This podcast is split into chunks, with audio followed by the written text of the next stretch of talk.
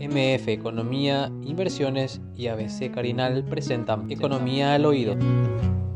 Ya estamos en línea con el presidente de la Federación de Producción, la Industria y el Comercio, FEPRINCO, el señor Beltrán Maki. Buenos días, don Beltrán, ¿cómo está? día, ¿cómo están? Estoy escuchando sí, disculpe, disculpe haberlo mantenido ahí. No, no, no, interesante, estoy entrando en el tema gracias a eso.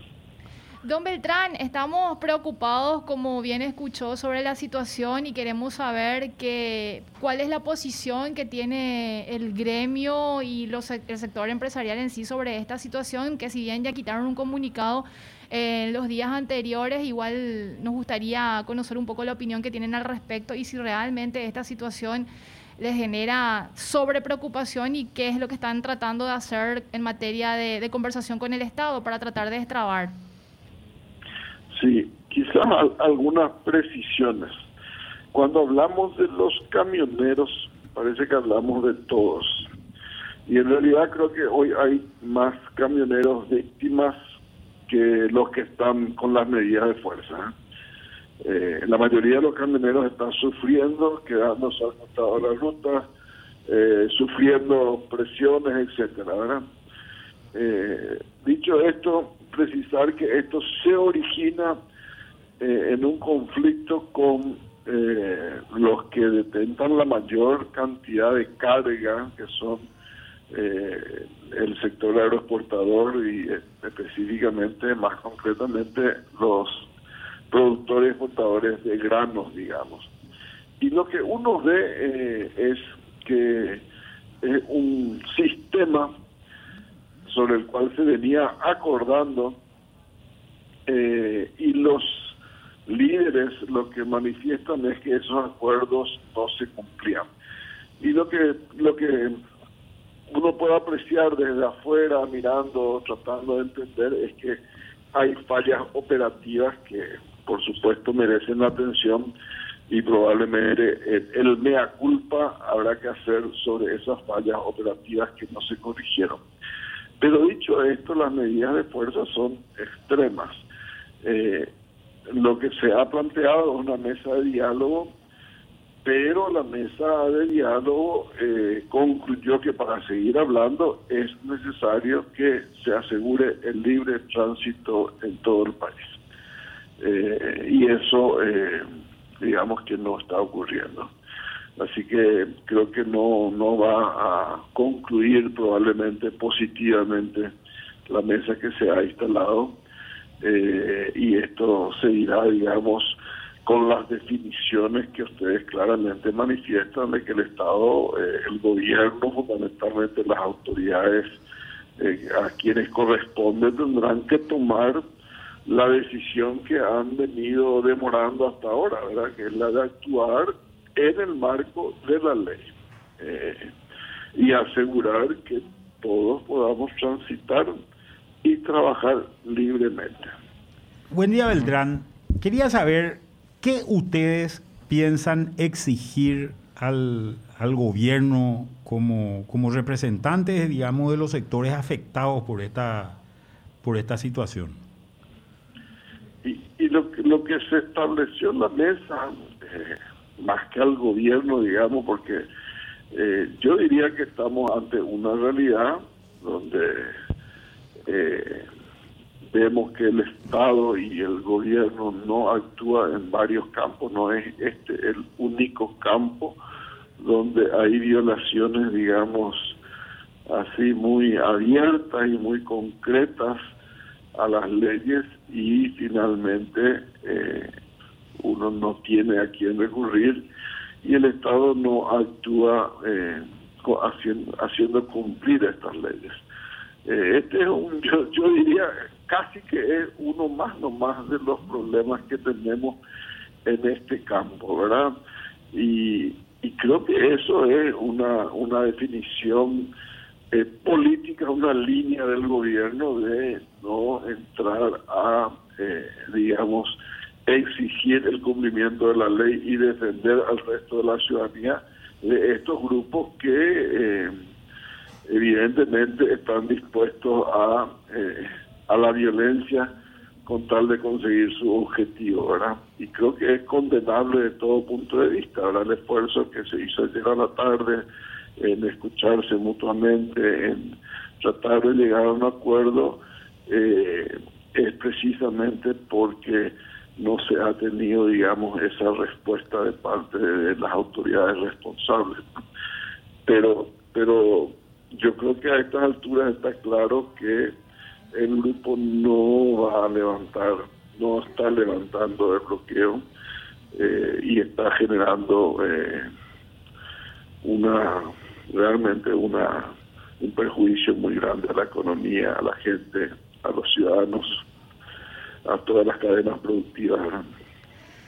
Beltrán, esto, como decías, esto se, se veía venir en cierta manera. Eh, o fue también quizá de manera muy imprevista, como decía, hay eh, uno más de los problemas eh, eh, que, que, surgen, ¿verdad? Pero ¿hay alguna lección, digamos, también que aprender acá o...? Clara, claramente esto, estos acuerdos muchas veces se hacen y después no se le hace el seguimiento el mismo acuerdo establece un comité de seguimiento y de y, no, no, no se puso en práctica, digamos, ¿verdad? En ese sentido, eh, creo que hay que hacer me culpa es un sector complicado, ¿verdad? Porque está muy eh, muy atomizado en la propiedad de los camiones. Eh, las empresas normalmente no contratan camiones de a uno, requieren de una transportadora el papel, el rol y el costo de las transportadoras no es tan claro, digamos, eh, entonces ahí hay reclamos más que nada hacia las transportadoras, pero todo eso eh, como que está previsto cómo, cómo encararlo en, los acuerdos que ya estaban firmados. Por eso repito que el aprendizaje es, no, estos acuerdos tienen que, tienen que pensarse en, en, lo operativo, no no en, el papel, digamos, eh, porque si no, no sirve de nada finalmente.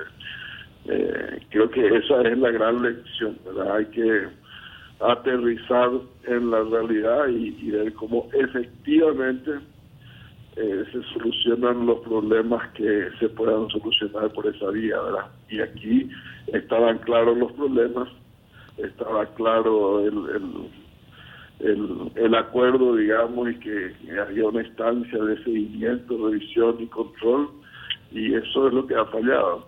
Y creo que también hay que reconocer que el escenario es un poco eh, complejo en ese sentido, porque se dieron tres aumentos eh, de combustible en, un muy corto plazo y se dieron también eh, un proceso de encarecimiento de productos que hacen de insumo al transporte por incremento del tipo de cambio.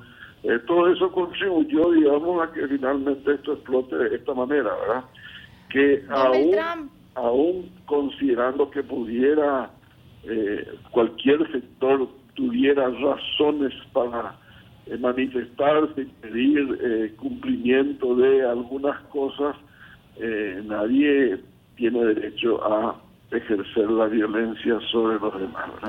Don Beltrán, le agradecemos muchísimo su tiempo. Eh, seguramente vamos a estar conversando en la semana sobre el mismo tema. Esperemos que se destrabe pronto. Así es, muchas gracias y, interesante el debate que, están haciendo.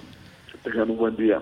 Igual, Beltrán Maki, presidente de la Federación de la Producción, la Industria y el Comercio. Algunas personas plantean, Manuel, y quiero ya a los oyentes recogiendo un poco las críticas, los planteamientos, las, eh, digamos, los argumentos que utilizan algunos. Por ejemplo, muchos dicen, ¿por qué se subsidia entonces al transporte público de pasajeros y no se puede subsidiar o no se le puede fijar el precio al transporte de cargas? Es uno de los planteamientos que hace uno de los oyentes. El transporte público de pasajeros, como bien lo dice su, su nombre, es público. En realidad lo que está es concesionado a privados, ¿verdad? Concesionado a privados. Ese debería, e, esa es una responsabilidad pública. El transporte de cargas no es una responsabilidad pública, es un acuerdo entre privados, donde el Estado lo que puede hacer es regular.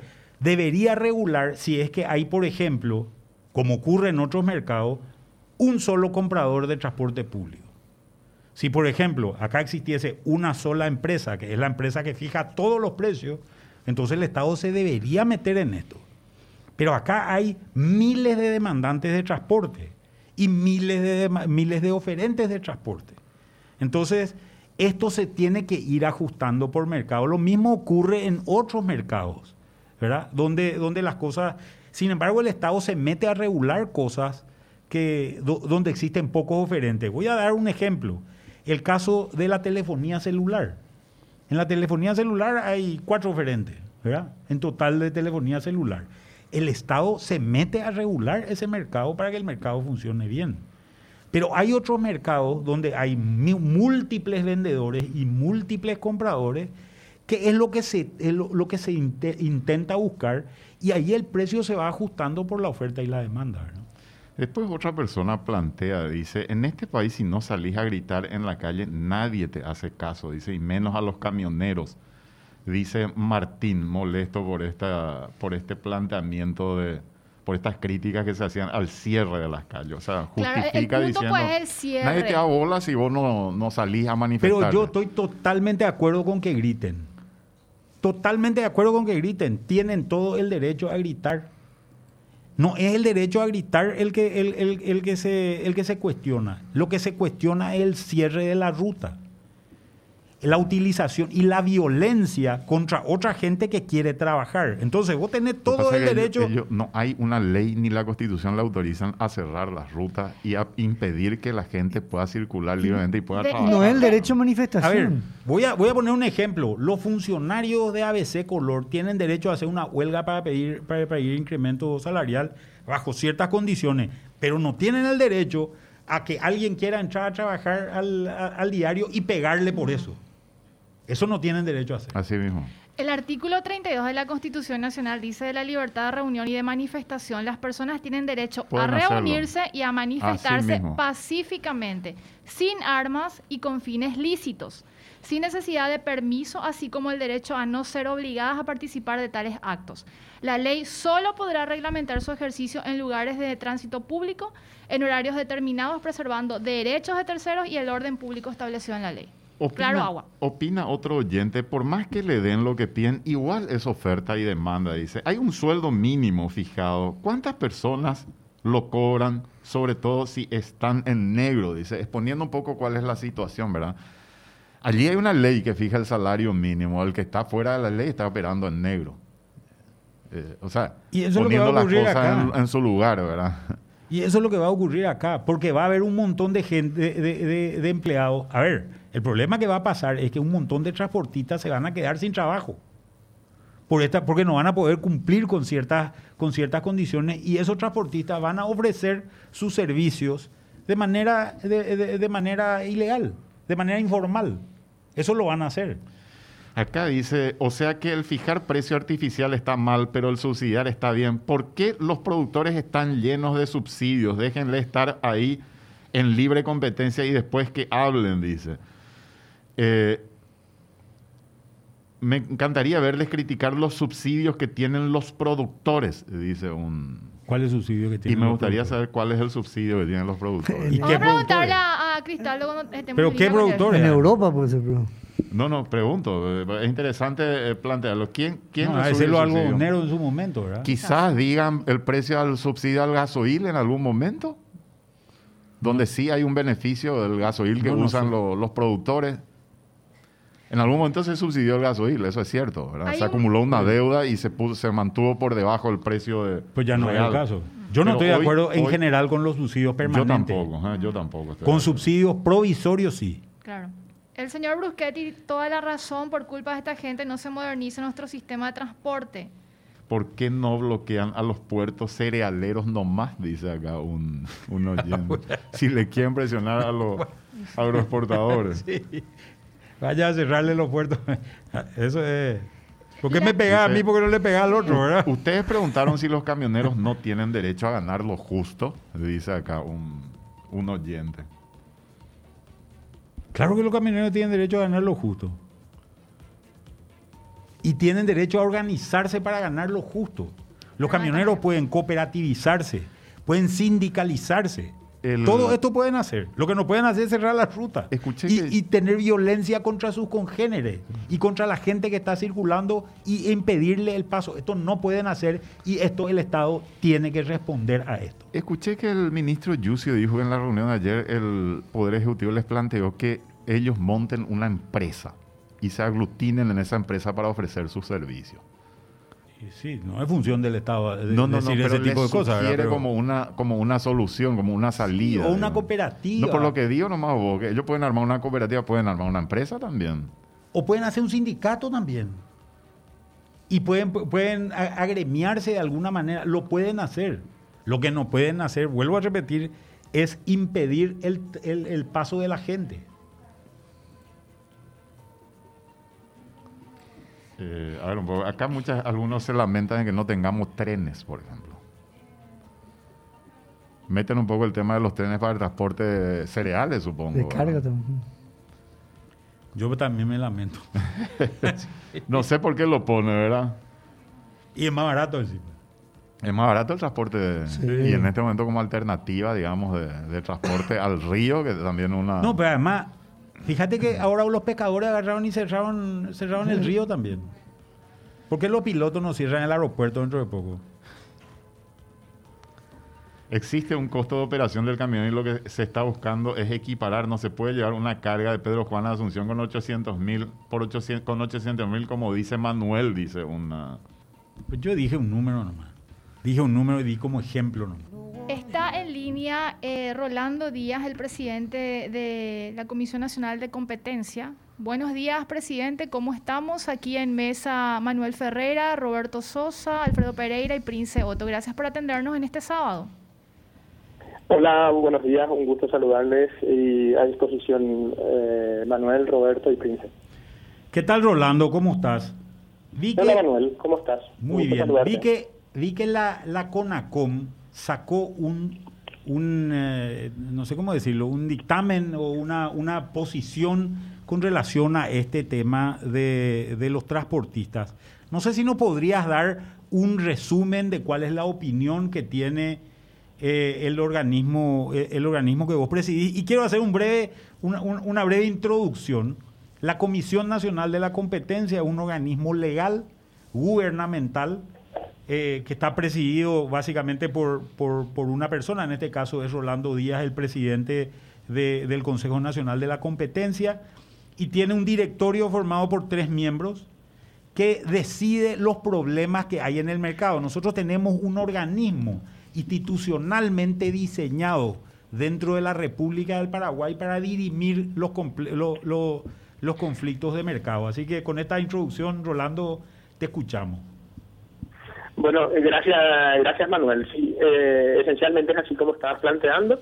Desde el año 2013 que se promulgó la Ley de Defensa de la Competencia y que se estableció la creación de la comisión como órgano de aplicación, efectivamente tenemos un órgano de aplicación, llegamos a ser el penúltimo país en América, ahora queda Guatemala que está ahí intentando sacar su ley de competencia.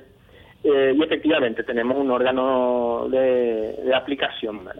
Ahora, ¿qué es lo que hicimos en este caso concreto puntual nosotros? Eh, teniendo en cuenta la aparición del proyecto de ley, una vez que se presentó al Senado, lo que hicimos fue efectivamente eh, unirnos a ese proyecto, eh, analizarlo desde el punto de vista técnico, desde el punto de vista de la ley de defensa de la competencia y desde eh, que viene esto desde un poco más arriba, ¿verdad? Porque incluso en nuestra opinión hacemos referencia ya a una sentencia de la Corte Suprema de Justicia en el que se, hace referencia a la cuestión de fondo, no solamente también en la cuestión de forma, que entiendo que es uno de los temas que se está salvando buscando salvar al dictar una ley, ¿verdad? Porque lo que fue declarado inconstitucional en un primer momento fue un decreto.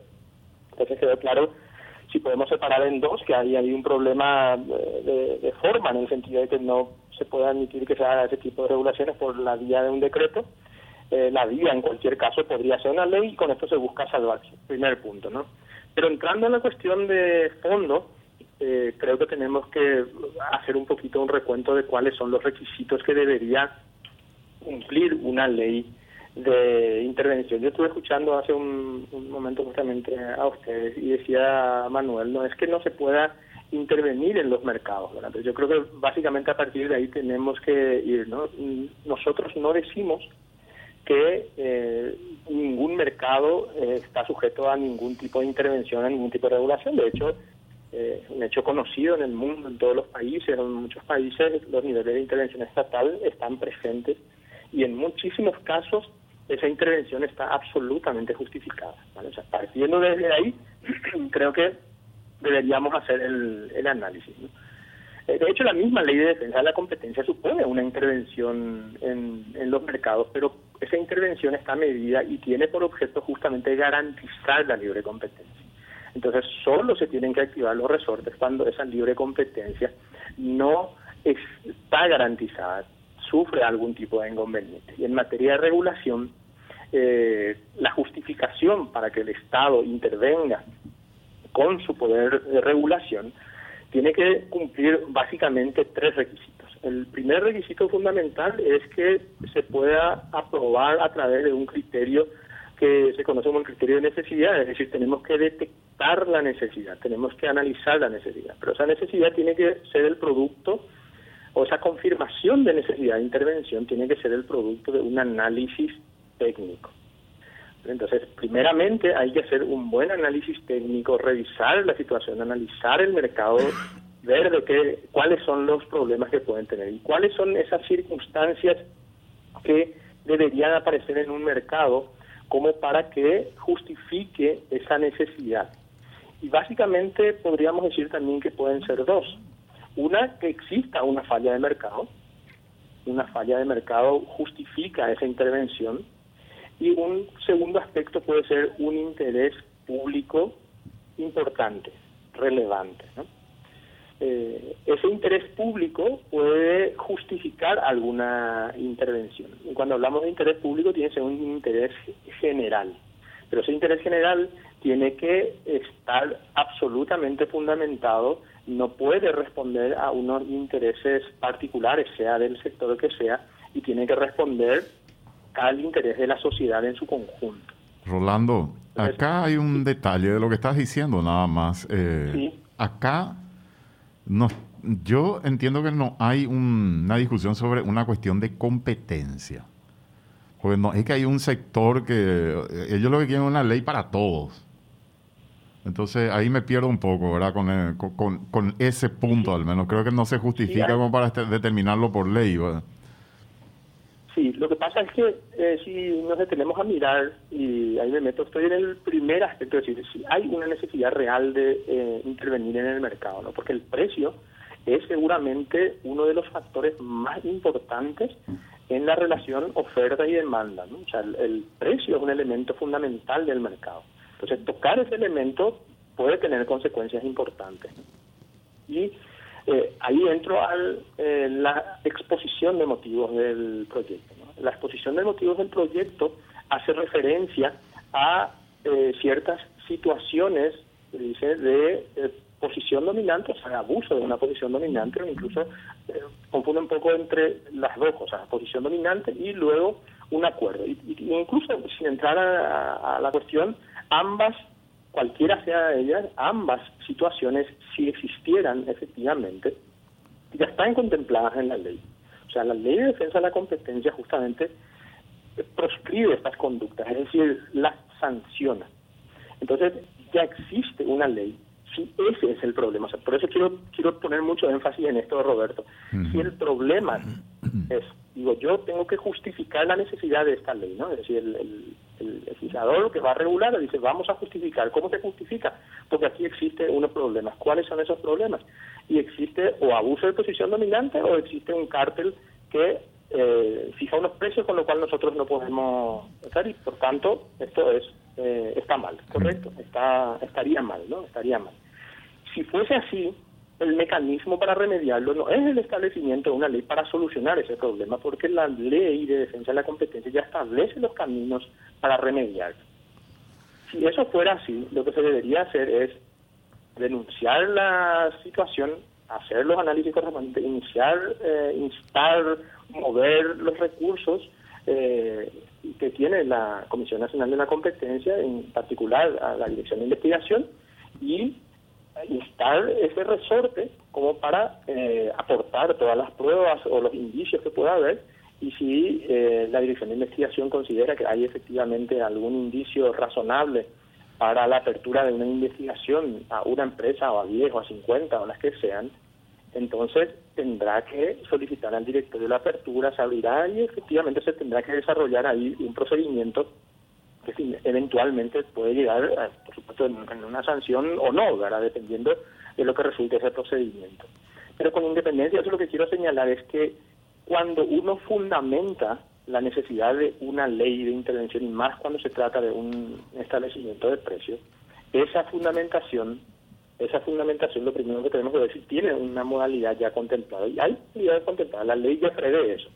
No se puede entrar a regular para solucionar ese problema. O sea, no es ese el objetivo. Estaríamos distorsionando totalmente el sentido de la ley de, de defensa de la competencia en ese sentido, ¿verdad? Y estaríamos distorsionando incluso como dice la Corte, el rol subsidiario del Estado, ¿no? O sea, la Corte también ya dejó sentado Ahora, Rolando, una... El Estado, sí. si me permite, sí, eso, eh, se, tiene que volver al punto inicial, es decir, hay unos mecanismos y esos son los mecanismos, los otros mecanismos no son los concretos. Y ahí quiero hacer referencia a lo que estaban mencionando ustedes en la mesa antes. En cualquier caso, este tipo de medidas, si se fuera a dar porque se encuentra que hay una justificación, nunca pueden ser permanentes. Creo que fue Manuel que estuvo señalando eso y creo que es un detalle importante. Cualquier intervención de este tipo solo pueden ser transitorias y no pueden ser de carácter general o permanente. Y tienen que ser coyuntural, respondiendo a una situación concreta. perdón, Roberto. Ahora, eh, yo una, una, última cuestión de mi parte al menos. Eh, el hecho de incluir una utilidad, eh, a mí me da un poco de no sé cómo llamarlo, me asusta ese, este tipo de cosas. Incluir una utilidad para un sector determinado en una relación, hay una cuestión jurídica, económica, entre privados. Este es un elemento, ¿cómo lo ven ustedes dentro del concepto de, regulación de competencia? Y, realmente, eh, por eso insisto, no, no es una cuestión de fundamentalismo, ¿vale? No es que no se pueda hacer. Pero eh, ese punto en particular realmente eh, puede tener muchísimos reparos desde el punto de vista de la competencia y de hecho por eso fue retirado del proyecto que finalmente fue aprobado. ¿no? O sea, el, el proyecto se presentó y luego el mismo jueves que se trató en la Cámara de Senadores se presentó otro proyecto en el que ya no aparece el margen de utilidad, pero se establece todavía un precio mínimo. Pero te quiero ir más allá de esa utilidad, Roberto. Y te, voy a tratar de mostrar un ejemplo más o menos sencillo, ¿no? ¿Qué pasaría si eh, unos empresarios individuales o un, un, gran empresario que tiene 10 camiones o otro que tiene uno o el que sea, es capaz de operar con su flota de camiones o con su camión particular a un precio que está por debajo de esa línea fijada por la norma, por el comité en delegación de la ley. ¿no? Eh, ¿qué ocurriría? Esa persona o esa empresa realmente llega a un precio y puede ir por debajo. Realmente él podría estar ofertando ese precio, pero como la ley le prohíbe, y no solo se le prohíbe, sino que además le impone sanciones, multas y luego suspensiones, por lo menos así como está en el proyecto, no lo puede hacer, entonces tendrá que ofertar a ese precio. ¿Qué ocurre con esa diferencia entre su eficiencia y el precio legal? Se lo queda él. ¿quién gana? Eh, efectivamente él está ganando, porque él tiene un plus de beneficio. ¿Quién pierde? Pierde primero que nada el siguiente en el eslabón de la cadena, que es el que le está contratando, porque no se puede beneficiar de esa eficiencia primero, pero en última instancia como este tiene que cargar ese precio también, se lo está trasladando finalmente al consumidor, al ciudadano, a, a los que finalmente terminan consumiendo ese producto. Entonces no hay pero no solamente se mide esa posibilidad y esa eficiencia no se traslada hasta el final de la cadena, no se trasladaría, sino que además eh, genera unos desincentivos importantes. Se estandarizan todo, porque uno compite por precio efectivamente, pero seguramente puede competir por calidad y dependiendo del tipo de servicio de que se trate. Ese servicio puede venir atado a un precio, que es lo que se regula, pero y la calidad todos, todas las eficiencias se van a tener que a trasladar, pero cuando se estandariza eso, no hay un incentivo para que se eh, mejore el servicio o se introduzca la innovación en la prestación del servicio, en la venta del bien de que se trate. Entonces, por eso la fijación de un precio mínimo eh, debe ser analizado con, con muchísimo cuidado. Eso tiene que tener mucho cuidado.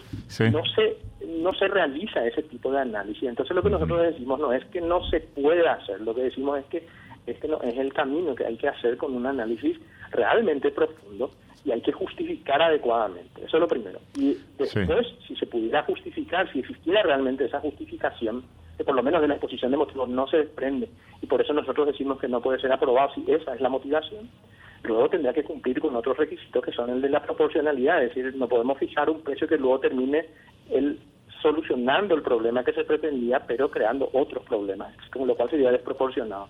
Y en tercer lugar, en ningún caso puede ser discriminatorio. Bueno, bueno. Muchísimas gracias, Rolando. Te agradecemos mucho por tu tiempo, muy amable. ¿eh? Nada, Roberto, un, gusto saludarte a ti, a Manuel y a Prince. Bueno, muchísimas Era gracias. Rolando Díaz, el presidente de la Comisión Nacional de la Competencia. Un tema importante que él señaló. Sí. Si es que vos, a ver, yo soy, yo soy un camionero que soy más eficiente, bajé por debajo del precio de referencia, pero no puedo vender a ese precio, yo me quedo con ese margen. Como ese es el margen que me van a cobrar a mí, encarece mi producto. Y vos, que sos el, el, consumidor, eh, digamos, el, demandante de transporte final, que tenés una empresa y que vendés cerveza, vas a tener que cargarle ese costo extraordinario a Prince, que es la que toma la cerveza. ¿verdad? Entonces, acá hay otro aspecto de este tema que me parece importante que nosotros no lo señalamos todavía de nivel económico, que esto es inflacionario. Este es un impacto que le está, que le está pegando al productor, perdón, al, consumidor, al pueblo, vamos a llamarlo de, de, la forma, porque este que está en la calle no es el pueblo, ¿verdad? Al pueblo le va a pegar por el lado del, de, mayores precios, le van a llegar todos los productos con mayores precios, porque se va a generar una escasez relativa de ese producto, por un lado, o por otro lado lo que se va a generar es un costo superior del transporte. Cualquiera de las dos cosas puede llegar a ocurrir. O sea, lo que él decía va a ocurrir dentro del marco de la legalidad, pero hay también un marco de la informalidad que va a ocurrir acá. Entonces se va a encarecer todo porque todos los bienes necesitan transporte, ¿verdad? Y este es un, este es un impacto que va a sentir la ciudadanía. De hecho, el gremio de, que aglutina a los que son productores de lácteos y demás ya estaban diciendo que va a haber desabastecimiento este fin de, semana con el tema de la leche y todo lo derivado. Entonces, evidentemente, el bolsillo de la gente se va a resentir cuando se vaya al súper. Y si no toma leche, de cerveza también. De cerveza, que queríamos hablar con la gente. por ambas vías. Para el partido del quelito. Bueno, cuando dije cerveza.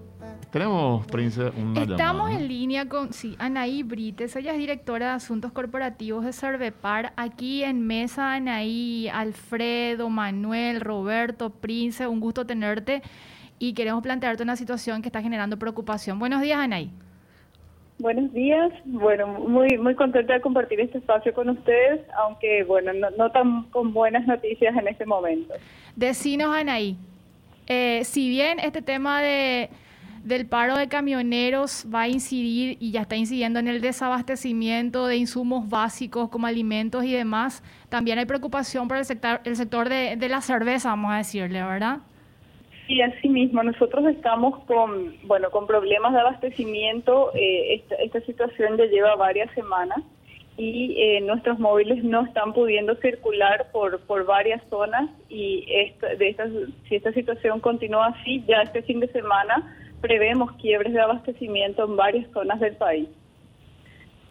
¿Cuáles son esas zonas, Anaí? Sí, eh, si me permiten un minuto les voy a decir, en este mismo momento eh, tenemos eh, camiones parados en, la, en el cruce de Tiribebuy hacia la ruta 2. kilómetro 30 liberaron esta mañana, eh, estuvieron parados ahí ayer casi todo el día, están haciendo cortes intermitentes, Oleari tenemos cuatro móviles parados Em, tenemos también camiones de, de, provisión de malta, tenemos camiones parados en cada café. Bueno, la verdad es que en varias zonas en este momento tenemos camiones parados, incluso con camiones que traen insumos para la producción, lo que afecta a la línea de producción, los empleos que, que dependen de esas líneas de producción. Y, realmente nosotros estamos hoy sujetos a, prácticamente a la situación de los cierres, esperando las zonas que se liberan para pasar y bueno, con mucha imprevisibilidad a, toda la cadena, tanto de producción como de distribución. Y esto afecta no solamente a nuestra cadena de distribución, sino a los 40.000, cerca de 40.000 puntos de venta que tuvimos y que en gran medida dependen también de esos productos para movilizar su propia economía familiar. Hay como 25 mil empleos indirectos que se generan así direct, eh, casi casi dependiendo de esta cadena de valor y, y todos están siendo afectados, ¿verdad? Eh, realmente esta situación eh, es bastante preocupante y está ocasionando bueno, ya esperamos para este fin de semana quiebres de abastecimiento, sobre todo en el este del país. Anaí, ¿y se han registrado amenazas, eh, eh signos de violencia en este sentido que ustedes hayan podido percatar?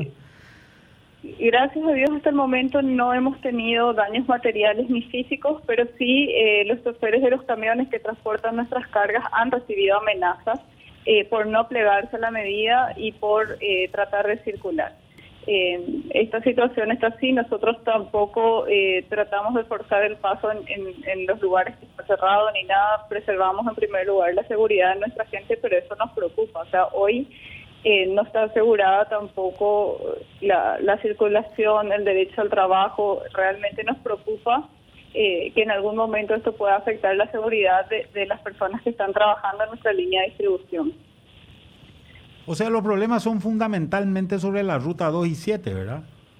Por lo que... En este momento, sí. Eh, eh, bueno, en estos días eh, hemos tenido muchos problemas en todo lo que es eh, Coronel Oviedo, Cruce de Liberación, Cruce 6000, Santa Rosa, Ciudad del Este, los cruces que van hacia Encarnación, como, como eso es una línea de distribución donde no hay muchas opciones ni caminos alternativos, eh, esto queda totalmente parado. Está afectando sobre todo a la zona de frontera, pero bueno, finalmente allí está el 70% de la población. Acá ya nos envían mensajes los oyentes y nos dicen que van a salir a buscar la cerveza donde sea. Dice, si en el este va a faltar. Así es que mañana fijen un punto y van allí a buscar. Mañana por lo que dice va a faltar. En el este, en el sur y en el norte va a faltar. Por lo que estuvo diciendo ahora. Creo que al Chaco ahí que ya tomó.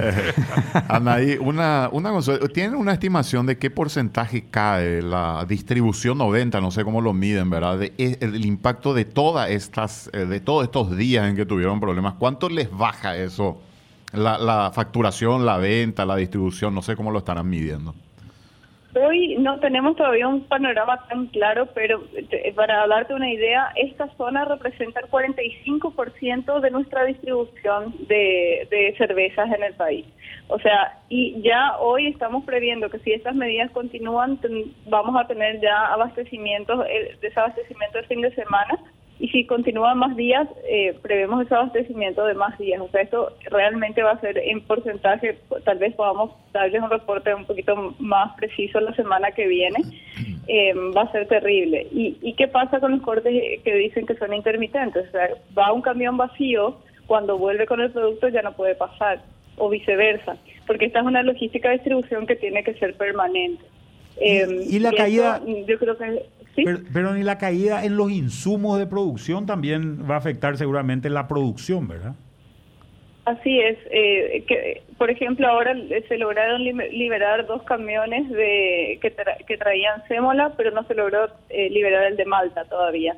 Entonces, eh, realmente eh, no es no es cierto o sea, este, que los cortes intermitentes no afectan o, que no, no pueden afectar la línea de producción, porque si llegan parte de los ingredientes, pero faltan otras, igual no se puede producir. Eh, todavía estamos teniendo algunas reservas, pero esto si continúa próximos, en próximos días ya va a afectar la línea de producción. lo mismo pasa, estuvimos hablando con otras industrias de bebidas, avícolas, lácteas, y la mayoría estamos en la misma situación y en una situación de incertidumbre, que si esto eh, continúa unos días más y no, no vemos todavía muchas salidas de, solución y ni tampoco despeje de las rutas, esto va, va a empezar a afectar cada vez más.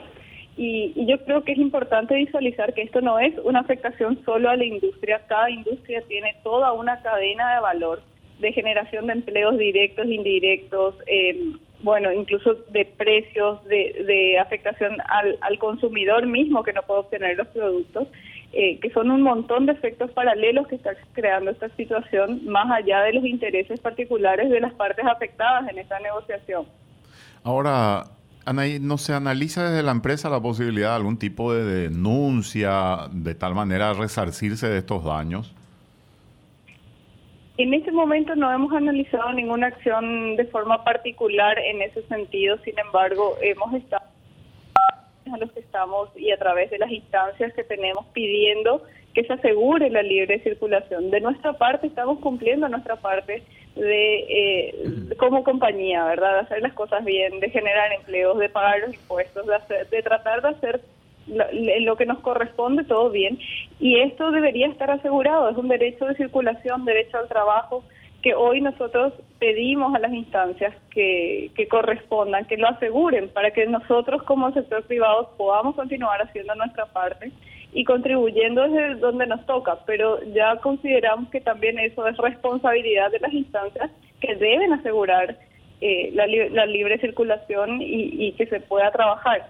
Las industrias venimos de un momento muy complicado con el tema de la pandemia, eh, donde este momento se está trabajando fuertemente para, para la reactivación del negocio, de la economía, de, de los puestos laborales y, este tipo de medidas vienen a complicar bastante nuevamente la situación.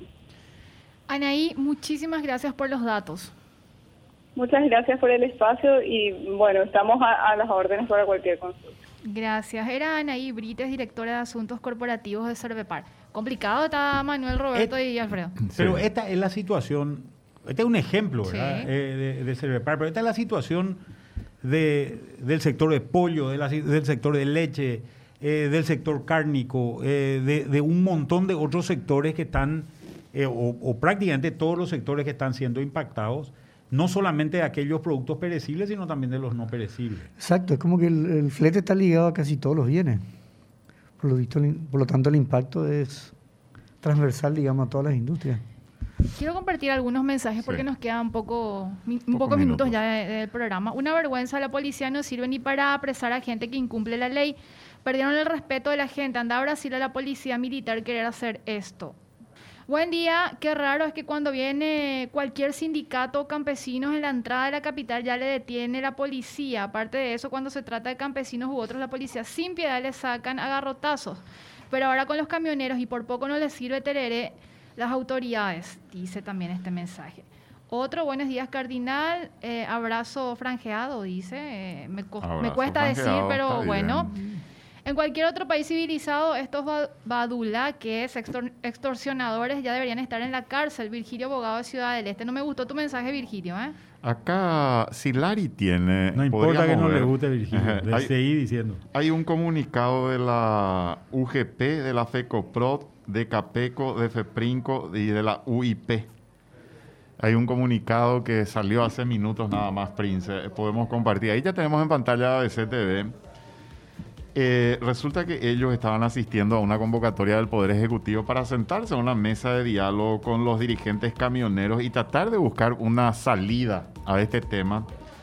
Lo que dicen es que hubo un compromiso de evitar cualquier tipo de interrupción en el tránsito de los vehículos mientras duren estas negociaciones. Y ese acuerdo, ese pacto que se había hecho se incumplió. Por tanto, los gremios que estamos viendo aquí, vamos a reiterar los nombres, se retiran de la mesa de diálogo. Tengo entendido que esta tarde continuaba esta negociación. Así es que ellos dicen que no es posible sentarse a conversar bajo amenaza. Por lo tanto, han decidido no asistir a la reunión convocada para hoy a las 14 horas porque no se cumplen las garantías de la, de la libre circulación. Eh, dice, finalmente remata el comunicado, dice, cuando una de las partes tiene un arma apuntando a la cabeza de la otra, no se puede hablar de negociación. Reitero, Unión de Gremios de la Producción, la Federación de Cooperativas de Producción, la Cámara Paraguaya de Exportadores de Cereales y Oleaginosas, la Federación de la Producción, la Industria y el Comercio y la Unión Industrial Paraguaya. Son los gremios que firman este comunicado. Duro el comunicado. Durísimo. Sí.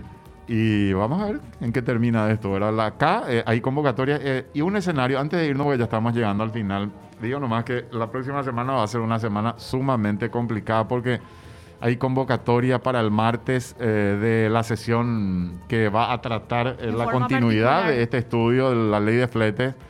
Los campesinos están llegando la próxima semana para sus reivindicaciones. Lo, algo que, los maestros también ya han anunciado una movilización. Parte de organizaciones ciudadanas están convocando también para las 18 horas del martes a una movilización en protesta en contra del gobierno de Mario Abdo, del, vicepresidente de la República.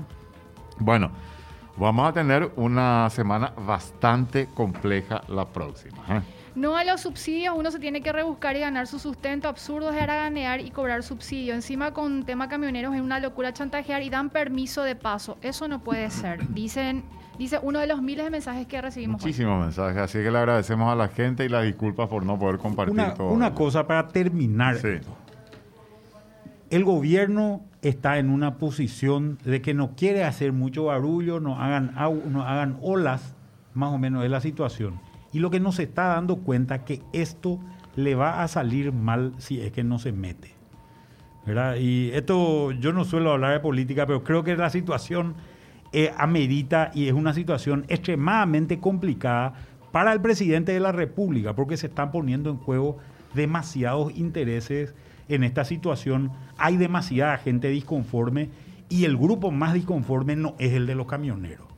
El grupo más disconforme hoy es la población en general y creo que deberían, aunque si no, por cumplir las leyes, sino por una, por una cuestión de, de, valoración de la situación del pueblo paraguayo, el, creo que el presidente de la República debería tomar cartas en el asunto, aunque sea para protegerse a sí mismo. MF Economía Inversiones, ideas globales para necesidades locales. Visítanos en www.mf.com.py.